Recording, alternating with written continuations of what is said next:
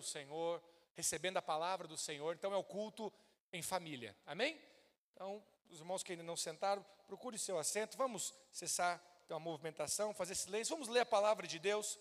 Lucas capítulo, capítulo 8, versículo 22. Diz assim: Aconteceu que num daqueles dias entrou ele, Jesus, num barco em companhia dos seus discípulos e disse-lhes: Passemos para outra margem do lago. Quem disse isso, irmãos? Jesus. O que, que Jesus disse? Passemos para o outro lado. Você vai ver que isso é importante lá na frente. E partiram. Enquanto navegavam, ele adormeceu. Sobreveio uma tempestade de vento no lago, correndo eles o perigo de sossobrar. Palavra diferente, sossobrar. Sossobrar é encher completamente. Então, as águas estavam enchendo, podia encher completamente. O barco podia sossobrar. Chegando-se a ele, despertaram-no, dizendo: Mestre, mestre, estamos perecendo. Despertando-se Jesus, repreendeu o vento e a fúria da água, tudo cessou e veio a bonança. Então lhes disse: Onde está a vossa fé? Eles, possuídos de temor e admiração, diziam uns aos outros: Quem é este que até os ventos e as ondas repreende e lhes obedecem? Aleluia. Amém? Eu pedi para você repetir essa, aquela, essa sentença do Senhor, porque Jesus não estava viajando de forma aleatória.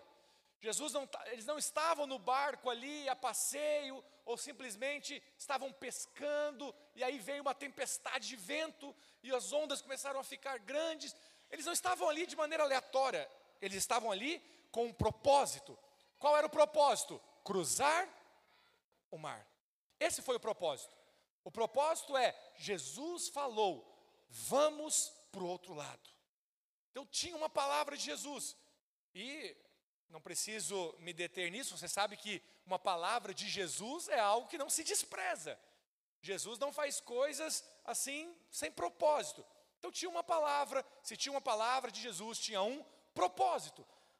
Eles estavam viajando com um propósito. É importante você saber disso, porque na verdade o foco da nossa atenção aqui vai ser os versículos que virão, na verdade, é, em seguida. Os versículos 26 em seguida é o nosso foco. Mas eu só queria chamar sua atenção para esse texto ainda, porque, irmãos, preste atenção. O barco, é, é óbvio que não deveria ser um navio, né, um barco enorme, mas também não era um barquinho minúsculo, porque tinham 13 homens sentados ali navegando nesse barco. Então, era um barco ali de médio porte, mas não era um barco enorme. E Jesus dormiu no meio da tempestade. Isso não choca você? Meu Deus! Como que a Bíblia não fala que estava chovendo, mas que era uma tempestade de vento, ou seja, uma ventania que fazia com que as ondas eram altas e a água entrava dentro do barco, enfim. Mas qualquer mexida de barco já é, na verdade, é, razão ou motivo para você acordar. Então, aquela dormida de Jesus, bem como a tempestade, não eram naturais. Tudo ali é espiritual. Essa aqui já é um princípio. O princípio para você é: essa é a forma que Jesus vive a sua vida. Ele vive a sua vida no descanso. Ah, mas está agitado. A tempestade ao meu redor. Você já participou em algum momento, de alguma fase da sua vida, onde as coisas pareciam estar agitadas ao seu redor? Qual é o problema? A tentação sua é se agitar também. O diabo sempre vai querer que você fique agitado. Corre de um lado para o outro, agitado. Mas a maneira de Jesus é dormir. A maneira de Jesus é descansar.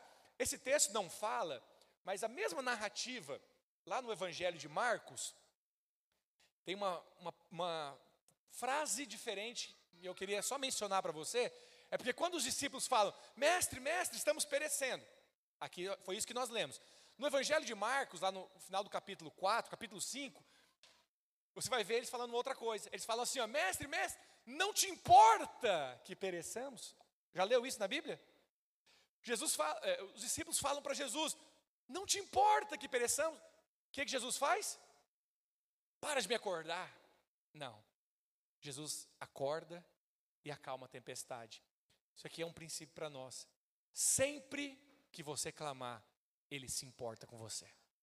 Sempre que você chamar por Jesus, Ele se importa com você. Mesmo que a sua fé esteja vacilando. A nossa fé, às vezes, é, é como a fé de Tomé, que precisa ver. Jesus, Ele falou muitas vezes para os seus discípulos a respeito da sua fé, mas nenhuma vez deixou eles desamparados. Pedro foi atravessar as águas, andando sobre as águas, afundou. Jesus não falou para ele, ei Pedro, afundou, hein? Duvidou no meio do caminho? Não, ele simplesmente socorreu. Você pode às vezes ficar titubeando na sua fé, mas Jesus, se você chamar por Ele, Ele se importa com você. Mestre, não te importa que pereçamos? Ele se importa. Diga assim: o Senhor se importa comigo. Aleluia. Aí logo depois, ali no versículo 26, a Bíblia fala que eles desembarcaram na terra dos Gerazenos ou Gadarenos. Deixa eu só abrir um, um parênteses aqui, porque esses dias nós falamos sobre cruzar o Jordão. Lembra disso? Lembra quando nós falamos para você não fazer né, a sua casa do lado de cá do rio, do lado antes de atravessar o rio? Nós falamos sobre isso, amém? Mas teve duas tribos e meia que não cruzaram o rio. Vocês lembram quais são essas tribos? Eram as tribos de Gade, Ruben e a meia tribo de Manassés. Tribo de Gade. Essa terra é a terra dos Gadarenos. Essa era a terra de Gade. Pastor, o que, que isso tem a ver? Gade não entrou, ele era porção de Israel, mas era, de, era fronteira de Israel. Jesus falou: Vou cruzar o mar para ir na fronteira. Jesus veio para os filhos de Israel. Foi isso? Lembra que ele falou lá para aquela mulher, né, é, que era samaritana, sulamita, agora não estou lembrado, não era de Israel, e ela pede né, ali a, a benção, o Senhor fala: não, não é bom tirar o pão dos filhos, dá para os cachorrinhos. Os cachorrinhos comem das migalhas. O Senhor falou, falou, eu vim para as ovelhas perdidas da casa de Israel. Então aqui o Senhor está partindo, é casa de Israel, mas é limite, é fronteira. E você vai entender né, por que, que nós estamos falando sobre isso. Porque assim que Jesus desembarca, a Bíblia fala, nós vamos ler esse texto, que ao desembarcar, veio diante de Jesus, veio até Jesus um homem possesso de espírito imundo. Veio um homem terrivelmente endemoniado. É bem provável, irmãos, que esse homem aqui foi o homem mais endemoniado que existiu na face da terra. Porque é o homem mais endemoniado que nós vemos na Bíblia. É o homem que, você consegue imaginar, nós vamos ler isso, que correntes de ferro não prendiam ele. Que ele era amarrado com correntes e as correntes despedaçavam. Tamanha era a, a influência, o poder de demônios sobre a vida desse homem. Foi esse homem que veio ter com Jesus quando Jesus desembarcou. Então, eu creio, irmãos, que essa história ela está registrada para nossa edificação. Amém. Todo toda palavra de Deus, ela a Bíblia diz que ela é útil para para instrução, para educação, para repreensão. Toda palavra de Deus, é, toda Bíblia é palavra de Deus. Pode dizer amém para isso? E hoje, essa história que aconteceu dois mil anos atrás, com um homem na terra lá de Gadara, essa história, ela pode ser uma bênção nas nossas vidas também. Amém? Então eu creio que ela está registrada sim para nossa edificação. E meu desejo é mostrar para vocês os sinais de uma pessoa completamente livre pelo Senhor. Antes de nós falarmos dos sinais de uma pessoa livre, que serve ao Senhor, nós vamos falar dos sinais também de uma pessoa que está oprimida pelo maligno. Então, existem sinais, existem sinais de pessoas né, que estão oprimidas. Então, quanto mais, preste atenção, quanto mais debaixo de opressão uma pessoa estiver, mais parecida, identificada com esse homem que nós vamos ler a história, ela vai ser. Quanto maior o nível de opressão do maligno na vida de uma pessoa, mais ela vai se identificar com esse homem gadareno.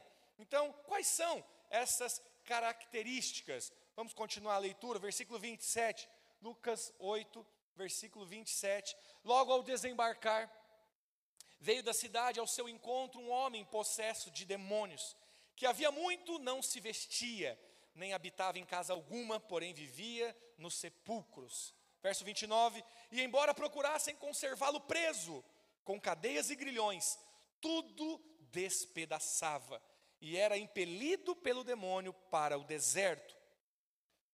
Lá em Marcos capítulo 5, eu coloquei a referência aqui, porque dá outra, um outro sinal. Andava sempre de noite e de dia. Diga assim, andava sempre. De noite e de dia. Lembra que eu falei sobre agitação? Agitado, perturbado, andava de um lado para o outro, de noite e de dia. E ele andava clamando, clamando por entre os sepulcros e pelos montes, ferindo-se com pedras. Amém?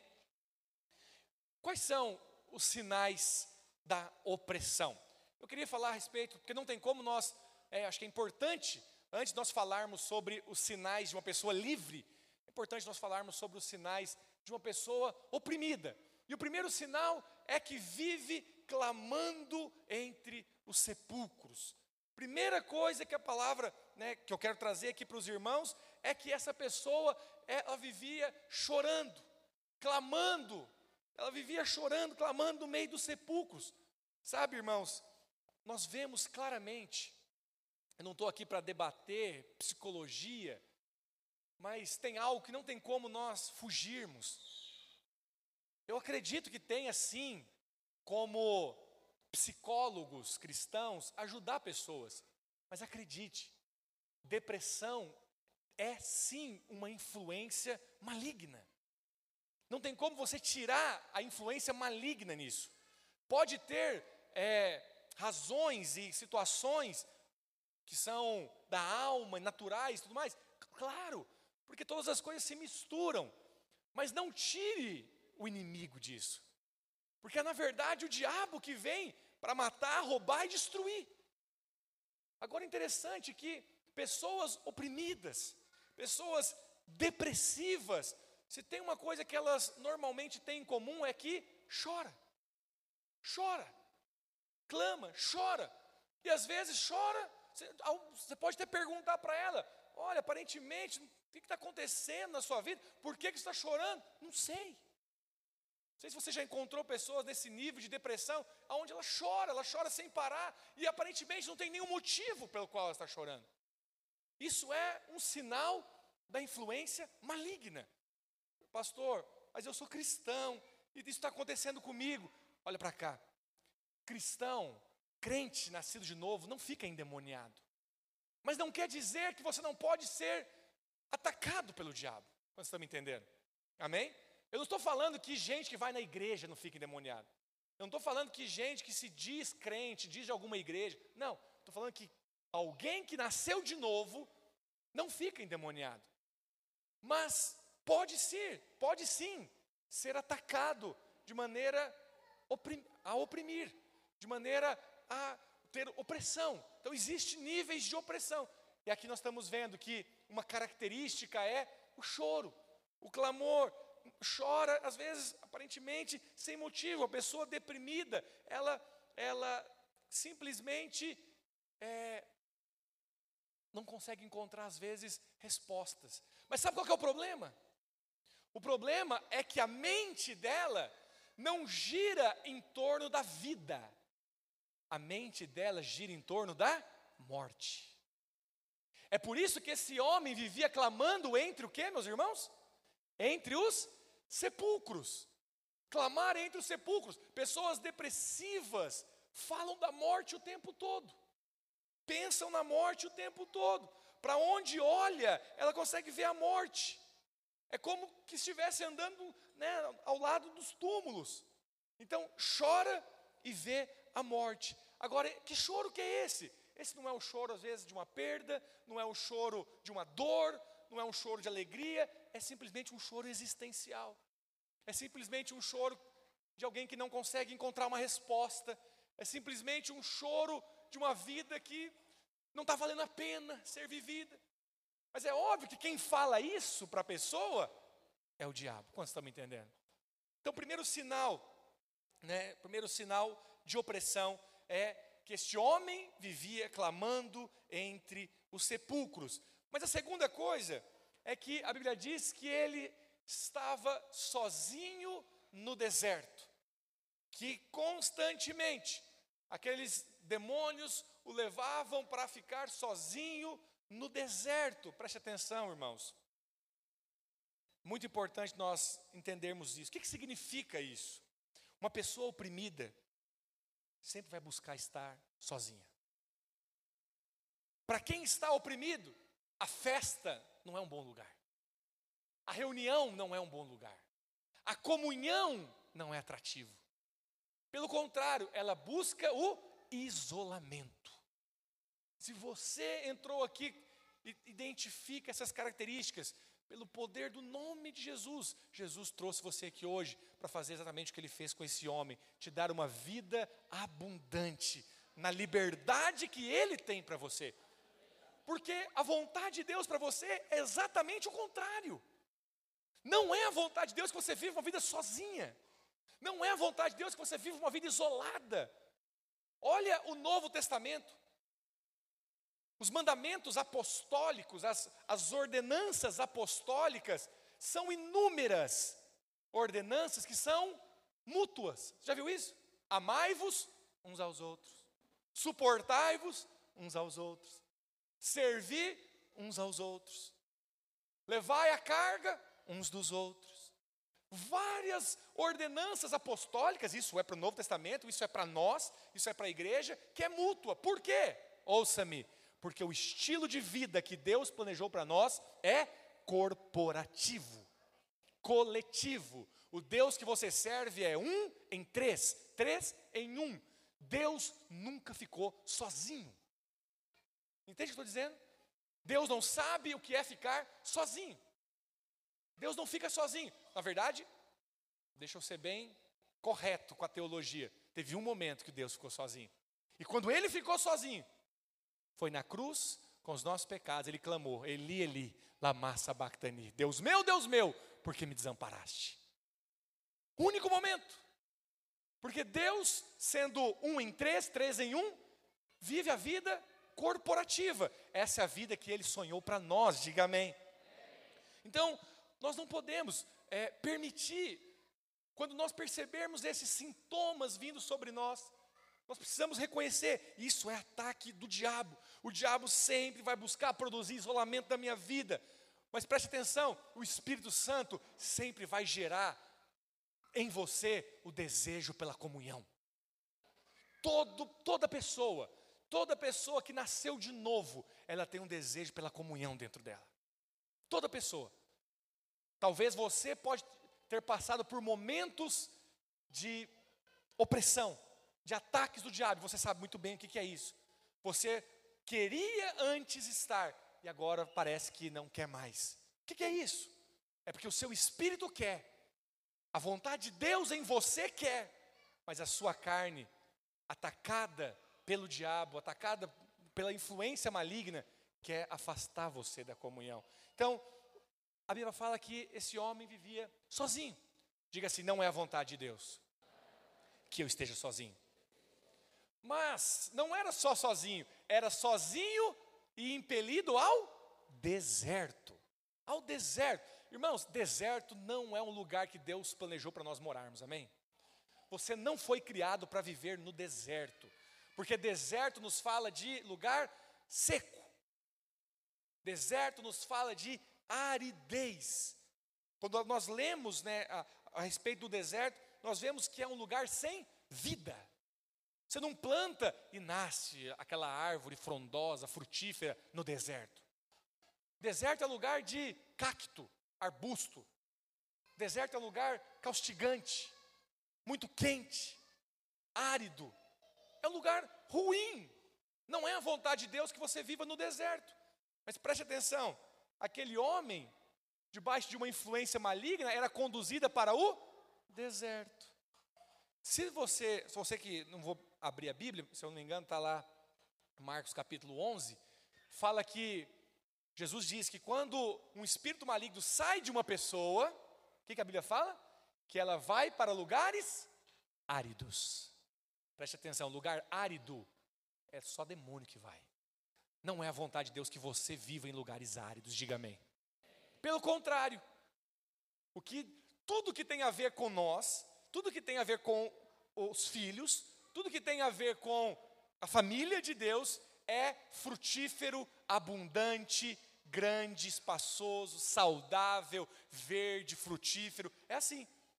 É sempre assim. E o que é árido e seco não é a vontade de Deus para nós. Por exemplo, os demônios saem e vão para lugares áridos. Mas a Bíblia fala que sobre nós você é como uma árvore plantada junto à corrente de águas que no devido tempo dá seus frutos. Os demônios vão para lugares áridos, mas a Bíblia fala que do coração ou do interior daquele que crê fluirão o que, meus irmãos? Rios de águas vivas. Aleluia! Do seu interior flui rio não é do seu interior flui aridez. Do seu interior flui rio de água viva. Essa é a vontade de Deus. Por outro lado, olha que interessante. Jeremias, a Bíblia diz que maldito o homem que confia no homem. Há uma maldição, e ele diz assim: que esse homem que confia no homem, sabe o que ele vai ser? Ele vai ser como o arbusto solitário no deserto, que nem vai ver quando vier o bem sobre ele. Que maldição! Não é a vontade de Deus. Não é a vontade de Deus que você seja um arbusto solitário no deserto. A vontade de Deus é que você seja uma árvore plantada junto à corrente de águas. Diga amém. Mas esse homem estava oprimido. Esse homem estava debaixo de, uma ação maligna.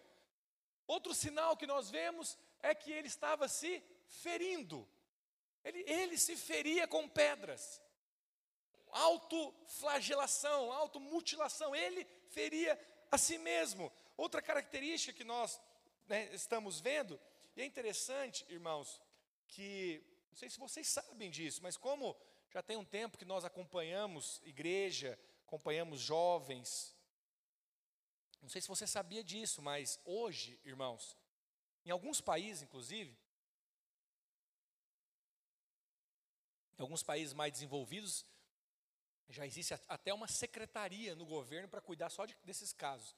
Porque não é só no Brasil, é realmente nas nações, é no mundo, uma epidemia de adolescentes que se cortam. Isso já aconteceu entre nós. Eu falo aqui entre nós, aqui em Caxias. Aí você acha que isso aí é uma coisa específica daquela pessoa, daquela família, daquele caso que ela está passando. Mas não é. Isso acontece, na verdade, né, em muitos lugares. Hoje, isso acontece em uma escala ainda maior, porque é uma geração oprimida. Uma geração oprimida. E o Senhor levanta a nós como proclamadores do Evangelho da Graça, para dizer que chegou o fim dessa opressão na sua vida. Deus não quer isso para você. Mas esse, esse homem aqui estava se ferindo. Tem pessoas que ficam, vivem uma vida, é, é, às vezes ela não sabe, mas debaixo de influência maligna, que esses sinais começam a ser vistos na vida dela. Ela busca se isolar, ela busca se afastar, e daqui a pouco, quando vê, está se auto-machucando, está se ferindo. Pode ter certeza, em todos os lugares que isso acontece, não é a vontade de Deus e não é uma pessoa em sã consciência, é o diabo que faz isso. Pastor, como é que você pode falar isso? Preste atenção, filho. Qualquer pessoa em sã consciência foge da dor. Animais fogem da dor, irmãos. O normal da vida é você não gostar de sofrimento. Sabia disso? O normal da vida é nós não gostarmos de dor, não gostarmos de sofrimento. E como pode você ferir a si mesmo? Como pode você cortar os seus braços? Como pode você se automutilar? Isso é influência maligna. Esses níveis de opressão estavam aqui na vida desse homem, mas pode estar na vida de qualquer um de nós. Mas, pastor, eu sou crente. Pode estar na vida de qualquer um de nós, se você permitir.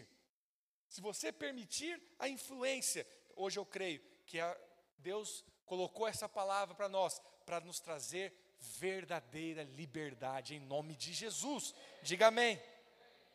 Então, tem mais uma característica interessante, porque esse homem, a Bíblia fala que ele vivia nu. Quer dizer, a Bíblia não fala que ele vivia nu, a Bíblia fala que Jesus trouxe uma roupa para ele. Então, está subentendido nesse texto. Nós lemos isso aqui no versículo é, 27. É, fala, fala que ele estava nu. Não se vestia. Não se vestia. Esse homem vivia nu. Olha para cá. Isso significa, irmãos, isso é um sinal também. Todas as pessoas debaixo de opressão do diabo têm a tendência de ir para o lado da promiscuidade, da, da per, perversidade. Não é normal você querer tirar roupa. Mas é impressionante como no nosso país nós vemos pessoas que gostam de tirar roupa. Gosta ou não gosta? Carnaval que o diga. Estava falando com os irmãos esses dias, nós, tamo, nós vamos ter a Holy Fest, que é no feriado de carnaval, amém? Glória a Deus. Eu já ouvi isso já há, alguns anos, até antes de, de, vir morar em Caxias. Pastor, as, as empresas não param, tudo. Às vezes eu fico triste por não conseguirmos participar com tanto, com tanto peso mas eu fico, acho mais feliz para a nossa cidade não parar no carnaval mesmo, não é prejuízo nenhum. Alguém pode dizer amém? amém. Não, é, não é perda nenhuma, por se tratar do, do feriado que é. Do feriado que é. É a festa da carne, é o carnaval. Eu só estou dando um exemplo, mas pessoas debaixo de opressão querem tirar roupa, quer se mostrar, quer se, se mostrar, mostrar o seu corpo. Ele, esse homem não se vestia. Esse homem estava nu, imoralidade, falta de pudor, sempre vai estar relacionada com influência maligna. É assim, esse era o retrato desse homem. Então, segundo essa descrição né, que nós vemos na palavra, esse homem vivia sozinho, antissocial, se machucava, se cortava, vivia nu, clamando, chorando, ali no meio dos, da morte, no meio dos sepulcros, era impelido pelo deserto, esse era o quadro que nós, que nós lemos. Essa é a descrição bíblica, mas preste atenção, irmãos. Essa é a característica do mundo. É assim que é no mundo. O mundo sem Deus vai viver muitas vezes na aridez, vai viver muitas vezes se autoflagelando, vai viver longe da comunhão, se isolando. Por quê? Porque não tem o Espírito Santo de Deus porque não tem o poder de Deus para fazer você viver a vida que Deus planejou para você. Agora, não ficou por isso mesmo. Lembra que eu falei para você repetir? Jesus, quem, aquele, aquele barco estava indo naquela direção, por quê, meus irmãos? Estava indo porque Jesus disse: vamos para outra margem. Porque Jesus disse: vamos atravessar o mar. Foi ele que disse. Jesus foi até lá. Ô oh, irmãos, quero falar algo para você. Quero falar algo para você. Nós vamos ler, nós vamos continuar a leitura. Mas a libertação desse homem, ela é só um símbolo, na verdade, da vida de todos nós que aqui estamos. Olha para cá. Teve um dia que Jesus teve que descer da sua glória e vir na terra. Teve um dia que Jesus, a Bíblia fala que o mar aponta para a morte. Jesus também teve que cruzar a morte. Foi difícil. Aquele, esse cruzar a morte aqui teve tempestade. Esse cruzar a morte aqui, o barco estava quase naufragando. Mas Jesus foi três dias ao inferno. Sabe por que, que Jesus passou pela morte? Sabe por que, que Jesus despiu da sua glória? Porque Ele quis vir ao nosso encontro. Não foi esse endemoniado que foi até Jesus, foi Jesus que foi até ele. Não foi você que buscou a Deus, foi Deus que foi até o seu encontro. Eu gosto dessa canção que nós cantamos aqui. Ele veio ao nosso encontro. É, é ousado, é extravagante, é infinito, é indescritível. Esse é o amor de Deus. Esse é o amor de Deus. O amor de Deus que deixa as 99 para vir a ovelha perdida, para vir até a ovelha perdida. Quem que você acha que era a ovelha perdida? Nós éramos as ovelhas perdidas. Nós éramos as ovelhas perdidas. E o Senhor então fez de tudo, moveu os céus para estar no nosso encontro. Não fique imaginando que foi você que buscou a Deus, porque a palavra diz claramente que nós não fomos nós que buscamos a Deus, não fomos nós que fomos até o Senhor, nós não tínhamos poder para ir até o Senhor, foi o Senhor que veio até nós. Assim como o Senhor foi até esse homem. Então o Senhor saiu né, para encontrar esse homem. A libertação dele é um sinal para todos nós. E olha que então diz o versículo 30: Perguntou-lhe Jesus: Qual é o teu nome? Respondeu ele: Legião, porque tinham entrado nele muitos demônios. Rogavam-lhe que os mandasse, rogavam-lhe que não os mandasse sair para o abismo. Ora, andava ali pastando no monte uma grande manada de porcos. Rogaram-lhe que permitisse entrar naqueles porcos, e Jesus o permitiu. Tendo os demônios saído do homem, entraram nos porcos, e a manada precipitou-se despenhadeiro abaixo, para dentro do lago, e se afogou. Jesus cruzou o mar da Galileia apenas para encontrar um homem. Nós vamos ver logo à frente que assim que isso acontece, assim que Jesus liberta aquele homem, a Bíblia fala que as pessoas da cidade vêm e falam para Jesus: Nós não queremos você aqui. Jesus entra no barco e volta. Você pode até pensar, é uma, foi uma, foi dispendioso, foi um trabalho difícil, uma viagem com tempestade, sem falar nos porcos, nós vamos falar ali no final. Por causa de um homem. Esse é o amor de Deus só por causa de você. Se for só você. Não fique pensando o amor de Deus só de maneira coletiva.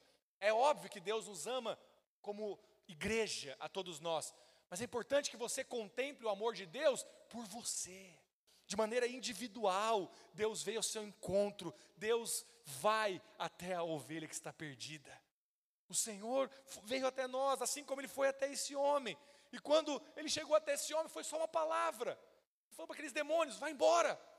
E os demônios então saem dele. E aquele homem passa a, ter, a ser completamente diferente do que ele era. Mas o interessante aqui, é eu, eu mencionei, é que as pessoas chegam e não querem Jesus. Aparentemente, o homem que menos merecia foi o único que recebeu graça de Deus. O único que recebeu muita graça nesse episódio, nessa narrativa aqui, foi, é bem provável, aquele que menos merecia. Porque o favor de Deus é para quem não merece. A graça de Deus é para quem não merece. Talvez você entrou aqui com uma enfermidade, Deus pode curar você hoje, mas não é porque você merece. Na verdade, Ele só pode te curar se você entender que você não merece. Talvez você precisa de uma de um agir de Deus na sua área financeira, um emprego, uma promoção, uma saída para suas dívidas. Deus pode fazer na sua vida, mas você precisa abrir mão do merecimento. Você precisa chegar diante de Deus rasgado, rasga o seu coração e diz: Senhor, eu não mereço, mas eu creio. Eu creio no Deus que vivifica os mortos, no que ressuscita os mortos, que cura os enfermos, que restaura casamentos, no Deus que salva, que encontra o perdido. Eu creio no Senhor, eu creio no teu amor, eu creio na tua graça. Nós precisamos confessar constantemente, nós cremos na bondade do Senhor. Quantos podem dizer amém? amém. Você está lembrado que quando Jesus estava no barco, ali no meio do caminho, houve uma grande tempestade, sim ou não? nós podemos ter certeza que essa tempestade aqui foi espiritual. Por quê? Porque a tempestade, na verdade, foi só um símbolo do que o Senhor ia fazer com aquele homem. A tempestade se agitou. A Bíblia fala sobre os principados e potestades dos ares. Sabe, irmãos, existem demônios nos ares.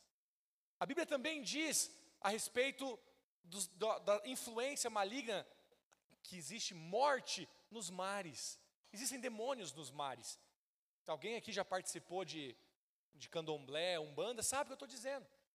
Até esses dias atrás, ali a virada do ano, é um dos, dos dias no ano onde mais né, se, se, presta é, oferendas para os mares. Iemanjá é a é a pessoa ali, né, a entidade mais é, conhecida. Mas são oferendas para o mar, oferenda para as águas, porque existem demônios nas águas. O diabo, irmãos, não sabe de tudo. Só Deus é onisciente, amém? O diabo não sabe de tudo.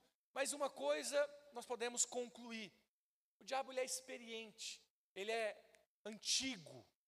E é provável que no mundo espiritual existam movimentos de anjos ao redor de alguém ou de algum lugar onde Deus está prestes a fazer algo. Entende o que estou dizendo? De alguma forma, o diabo estava suspeitando que Deus estava para fazer algo, que Jesus estava para libertar aquele homem, que estava acabando o tempo da opressão do diabo sobre a vida daquele homem. E aí então as águas se enfureceram, o vento né, começou a dar de maneira impetuosa contra o barco, mas eram demônios. Tanto que Jesus, o que, que ele estava fazendo? Dormindo. Não, pastor, mas Jesus acordou. Jesus só acordou porque os discípulos clamaram. Preste atenção. A maneira que Jesus faz guerra espiritual é no descanso. Jesus não perde esforços com o diabo. Jesus, ele faz guerra espiritual no descanso. E só acordou porque os discípulos acordaram ele. E quando os discípulos acordaram ele, o que, que ele falou?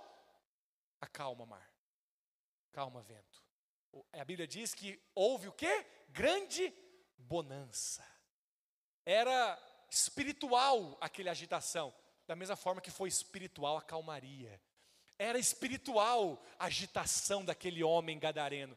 Depois foi espiritual a tranquilidade, a vida livre que ele teve depois. Quando estamos entendendo, diga amém. E o Senhor pergunta para aquele homem, né? Nós lemos aqui, qual é o seu nome? E a Bíblia fala que eles disseram o quê? Legião é o meu nome.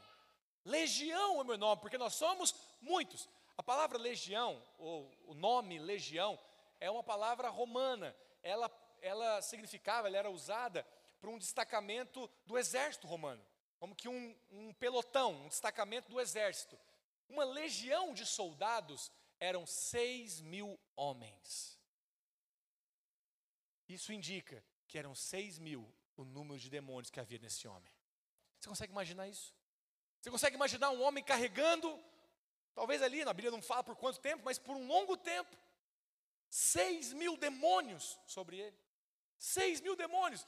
Olha para cá, a Bíblia diz que aqueles, aqueles demônios falaram para Jesus e falaram: Olha, né, não manda nós ali para o abismo, permita-nos entrar naqueles porcos. Quantos porcos haviam, irmãos? Três mil. Três mil porcos. E os demônios pediram para entrar nos porcos. Alguns teólogos, alguns vão dizer, e eu respeito, é só uma questão de, de fé, que vão, vão dizer que aqueles porcos, na verdade, morreram porque os, porque os demônios mataram ele. Mas outros vão acreditar, e eu acredito nisso, que na verdade não foi os demônios que mataram os porcos, foi os porcos que se mataram, porque não conseguiram viver com a presença de demônio dentro deles. Mas preste atenção, aquele homem por muito tempo carregou seis mil demônios. Aqueles porcos, se era três mil porcos, tinha quantos demônios para cada porco? Dois. Eles não conseguiram ficar poucos minutos com dois demônios dentro deles. Isso é para você ver o nível de opressão, o nível de malignidade, de obra do diabo na vida desse homem. O Senhor, ele veio, irmãos, para as ovelhas perdidas da casa de Israel. Esse homem aqui era judeu. Esse homem era um judeu, porque Jesus veio para os seus, a Bíblia diz. Ele veio para as ovelhas perdidas da casa de Israel. Aquele endemoniado era judeu, mas preste atenção. A Bíblia fala, isso está lá é, em outro texto, em outro evangelho, que ele, aquela cidade era na região de Decápolis. Ouça o que eu estou dizendo. Decápolis não era só uma, era uma cidade romana dentro do território de Israel. É por isso que havia criação de porcos. Porco é um animal puro para o judeu, sim ou não? Não. Judeus criam porcos, sim ou não? Não. Jesus estava em Israel, sim ou não? Sim. Lembra que eu falei no começo? Ele estava na fronteira, mas era Israel? Sim. Ele estava em Israel. E o que que tinha ali? Criação de porcos. Por quê? Se os judeus não criam porcos? Porque os romanos criavam porcos. Perdão, porque os romanos não tinham problema com porcos. Mas os homens de Israel estavam então criando porcos para quem? Para os romanos. Porque a cidade era dos romanos. Nós não criamos porcos para nós, porque porco é um animal imundo. É como se eles estivessem dizendo. Mas como nós estamos aqui na cidade dos romanos, vamos criar porcos para eles. Entende o que estou dizendo? Mas qual é o problema aqui, irmãos? O problema é que romano é inimigo. O problema é que romano não é o seu povo. É muito ruim quando você cria alimento para nutrir seu inimigo. Vocês estão me entendendo? É muito ruim quando, talvez em prol de dinheiro ou de alguma coisa, você alimenta demônios. Você alimenta o seu inimigo. E o Senhor então vem e permite que esses demônios entrem nos porcos. Aqueles porcos estavam ali para sustentar o inimigo. Os demônios clamam, né? nós, nós já vemos aqui. no versículo 34, diz assim: Ora, oh, perdão, uh, os porqueiros Vendo o que acontecera, fugiram e foram anunciá-lo na cidade e pelos campos. Os porqueiros viraram anunciadores. É muito importante que eu vou te falar agora, porque nesse texto tem dois tipos de anúncio. Os porqueiros é o primeiro. Os porqueiros foram anunciar. Os porqueiros viraram alguém que dá notícia agora. Eles foram anunciar a cidade. Então saiu o povo para ver o que se passara. E foram ter com Jesus. Preste atenção. De fato, acharam um homem de quem saíram os demônios, vestido, em perfeito juízo, assentado aos pés de Jesus. Você pode dizer amém? Ficaram dominados de terror e algumas pessoas que tinham presenciado os fatos contaram-lhe também como fora salvo o endemoniado. Como que ele foi salvo? Os demônios entraram nos porcos. Todo o povo da circunvizinhança dos Gerazenos rogou-lhe que se retirasse deles, pois estavam possuídos de grande medo. E Jesus, tomando de novo o barco, voltou. Olha para cá. Você tem dois tipos de medo que você pode ter. Você pode ter o medo do temor do poder de Deus, da grandeza de Deus, de ficar, uau, meu Deus, temor de Deus. Você pode ter o medo que faz você se afastar de Jesus. Ouça o que eu estou dizendo. Quando Jesus acalmou a tempestade, seus discípulos viram aquilo. E a Bíblia fala que os discípulos ficaram cheios de medo. Uau, meu Deus. Esse é o medo que te aproxima do Senhor. Esse é o medo que faz você reverenciar a Deus. Pastor, mas nós estamos na graça, é o Pai, é o Pai, papaizinho. É, Ele é o seu Pai, sim. Mas não se esqueça, Ele também é o seu Senhor. Você precisa conhecer o Senhor, Senhor e Salvador. Ele te comprou por um preço. E quando você vê então o tamanho do seu poder, se você é um filho, você sente temor, mas não é temor para fugir dele, é temor para estar mais perto dele. Mas aqueles homens também tiveram medo. Só que o medo deles fez com que eles chegassem para Jesus e falassem: sai daqui, nós não queremos você aqui. Agora, preste atenção, qual você acha que foi o motivo pelo qual eles pediram para que Jesus saísse? O motivo foi os porcos. O motivo foi os porcos. Quem anunciou foi os porqueiros. Os porqueiros, eles, eles têm uma forma de anunciar. Porco, irmão, de, irmãos, desde aquela época tem preço. Hoje eu fui pesquisar quanto que vale um porco. Hoje se paga tranquilamente num porco já adulto, 400 reais. 400 reais vezes 3 mil, nós estamos falando que a libertação daquele homem custou mais de um milhão de reais. Aí talvez você entende por que, que o povo daquela cidade falou: sai daqui, Jesus. Em outras palavras, tem muitos porqueiros aqui. Você matou uma manada, você matou o rebanho de um, mas tem muitos outros porqueiros. E preste atenção, é provável que tem muitas pessoas endemoniadas nessa cidade também. Se para cada pessoa que Jesus libertar, vários milhares de porcos morrer, nós estamos pobres. Entende o que eu estou dizendo? Ao final das contas, falar para Jesus sair era por conta de dinheiro. Eles julgaram que não valeu a pena, não é para tanto. Sabe, irmãos, infelizmente até hoje tem isso entre nós. Na igreja tem. É muito, não precisa dar dinheiro para sustentar pastor, dar dinheiro para enviar missionário, dar dinheiro para construir prédio de igreja dá dinheiro para produzir material, dá dinheiro. Eu suspeito que pessoas que acreditam que o preço é alto demais para fazer a obra de Deus, porque elas acham que não compensa pagar tão caro por causa da libertação de um homem. Que a libertação de um homem custa. A obra de Deus que nós fazemos nessa cidade tem um preço. Eu não vou tirar a oferta aqui agora. Mas eu quero que você saiba o Evangelho é pregado de graça, mas para nós estarmos aqui tem um preço.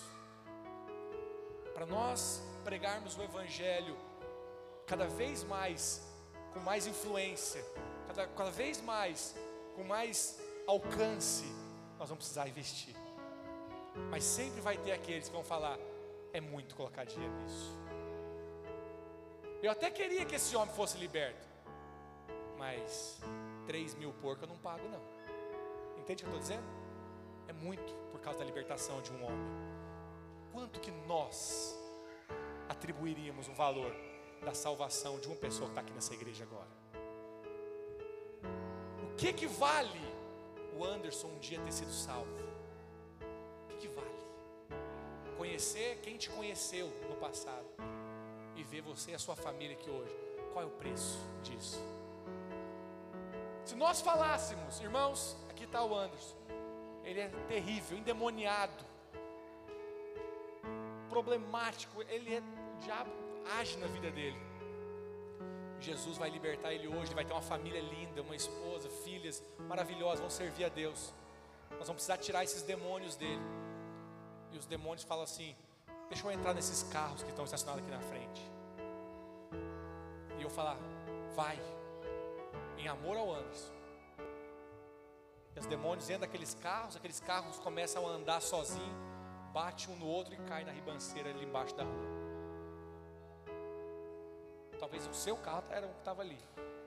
Talvez você vai sair daqui e falar: Meu Deus, nunca mais volto nesse lugar. Por quê? Porque não vale o meu carro. Entende o que eu estou dizendo?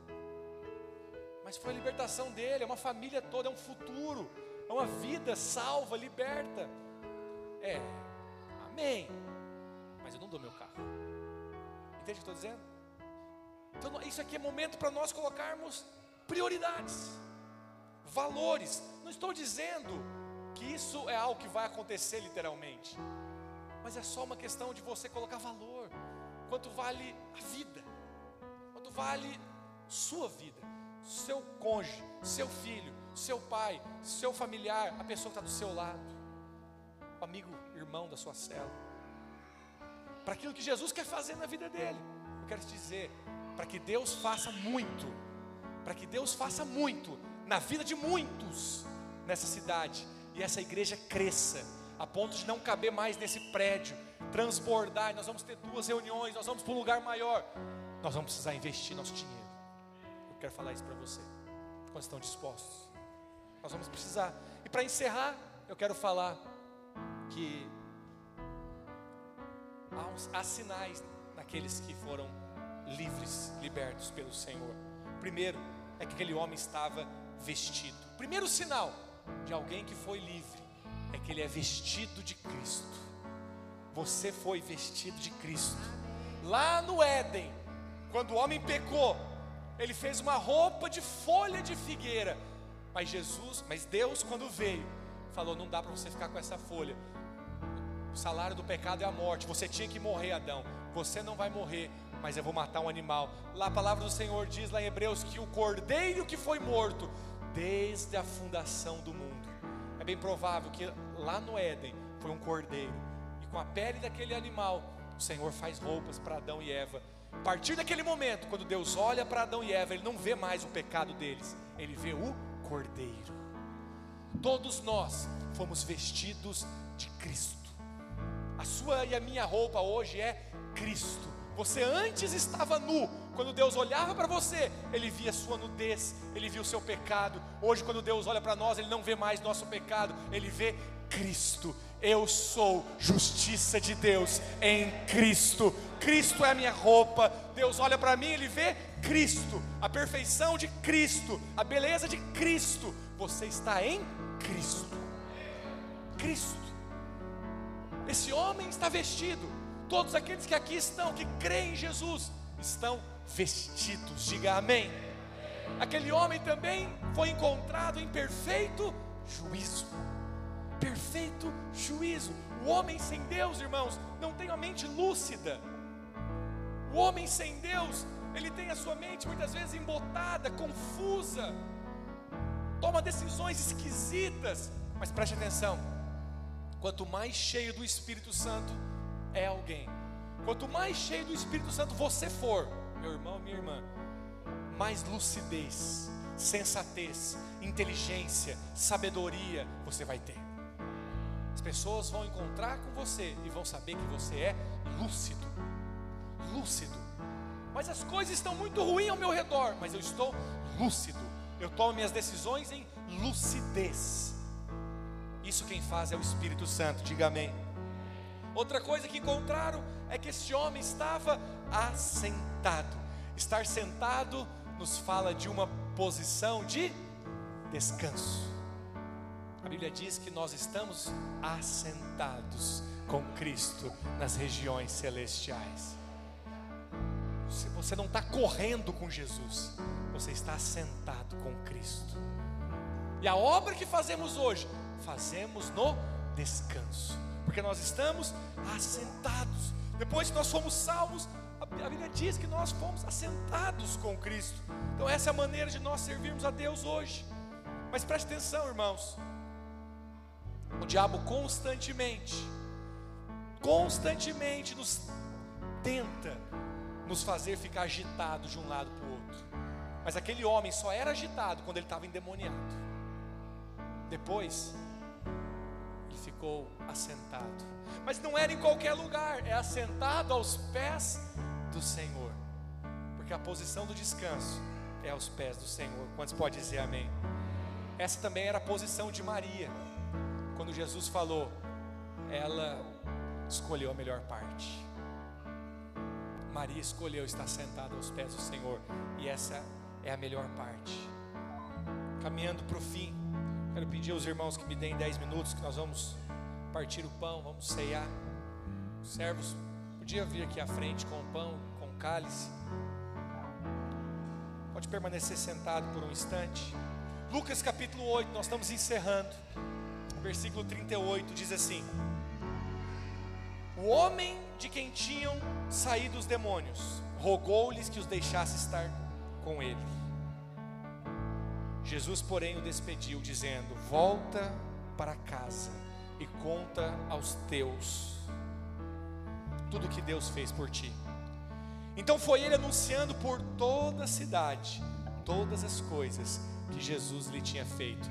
Eu coloquei a mesma narrativa no Evangelho de Marcos, que diz assim: ao entrar Jesus no barco, suplicava-lhe. Suplicar. Sabe o que é suplicar? É pedir com intensidade. É pedir bastante. Aquele homem que os demônios tinham saído dele, suplicava para que Jesus deixasse estar com ele.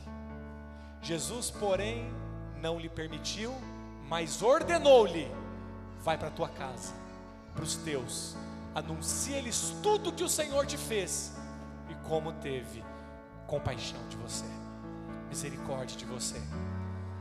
Você lembra que eu falei? Três, quatro versículos acima, os porqueiros saíram para anunciar toda a cidade. Mas o anúncio dos porqueiros não é o anúncio do Evangelho. Você não é porqueiro. Você é aquele que estava endemoniado, você estava opresso, você estava debaixo do poder do diabo. Mas Jesus veio ao teu encontro. E hoje Jesus fala para você: agora vai e conta tudo aquilo que eu fiz por você. Mas o interessante é que, para este mesmo Jesus, que chamou muitos para estar com Ele, esse homem suplicou estar com Jesus, Jesus não deixou. Jesus não deixou. Falou, não é para você vir comigo. Você vai ter que voltar. Volta para os seus. Essa ordem, irmãos, ela pode ser entendida de vários prismas. Em primeiro lugar, óbvio, eu falei um pouco sobre isso na consagração de filhos. Nós precisamos entender que, em primeiro lugar, que nós devemos testemunhar do Senhor é a nossa casa. Primeiro lugar, é isso que nós vemos nesse texto. Mas em segundo lugar, ouça-me, preste atenção. É bem provável que a situação que aquele homem encontrava, se encontrava, de total desprezo, um lixo da sociedade, completamente marginalizado, excluído debaixo do poder do diabo, é bem provável que começou dentro da sua casa. Porque os nossos primeiros inimigos são dentro da nossa casa. É bem provável que foi a falta ali de amor, foi a, talvez um casamento terrível, porque tem casas que são tão disfuncionais que geram crianças endemoniadas. Tem casas que são tão terríveis crianças doentes, disfuncionais. Talvez esse foi o motivo que Jesus falou: você vai precisar voltar para sua casa.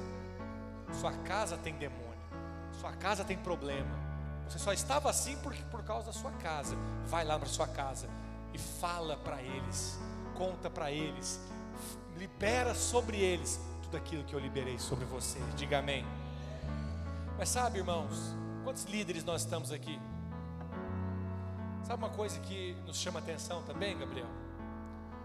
Se Jesus, se Jesus, que é Jesus, teve pessoas que Ele mesmo permitiu que não ficassem com Ele, o que dizer de nós como igreja? Tem pessoas que vão vir aqui, irmãos, vão ouvir uma palavra, vão participar de um encontro nosso. E às vezes nós vamos falar assim: nossa, pessoa foi para o encontro, foi cheia, foi tocada, transformou. Agora vai mudar, vai mudar de cidade, vai voltar lá para a cidade dos pais dela. Olha para cá, eu, eu morei numa capital. Ali em Goiânia fizemos muitos encontros. Aconteceu isso comigo, não foi uma, uma vez ou duas, várias vezes várias vezes nós liderávamos jovens e nós levávamos os jovens para o encontro, eles eram tocados e tudo mais. Passava uma semana, duas semanas, nem um mês. Falava, cadê o irmão? Não estou vendo mais o irmão. Ele voltou para o interior. É porque ele era do interior, ele estava morando aqui, e agora ele voltou para o interior. E às vezes a gente ficava, nossa, que pena, agora ele estava tão intenso. Mas meditando nesse texto, eu descobri que tem pessoas que não vão poder estar conosco. Elas precisam voltar para a casa delas. Elas precisam voltar para resolver algumas coisas. Elas precisam voltar para ser testemunho no lugar que não conheceu elas, como Jesus as fez agora. Quantos estão me entendendo? Hoje eu finalizo com você falando isso. Talvez você está aqui e a palavra do Senhor para você é: vai para os seus vai para os da sua casa, testemunha tudo aquilo que o Senhor tem feito por você. Mas outra coisa que vale para todos nós é: vá, filho, e testemunha da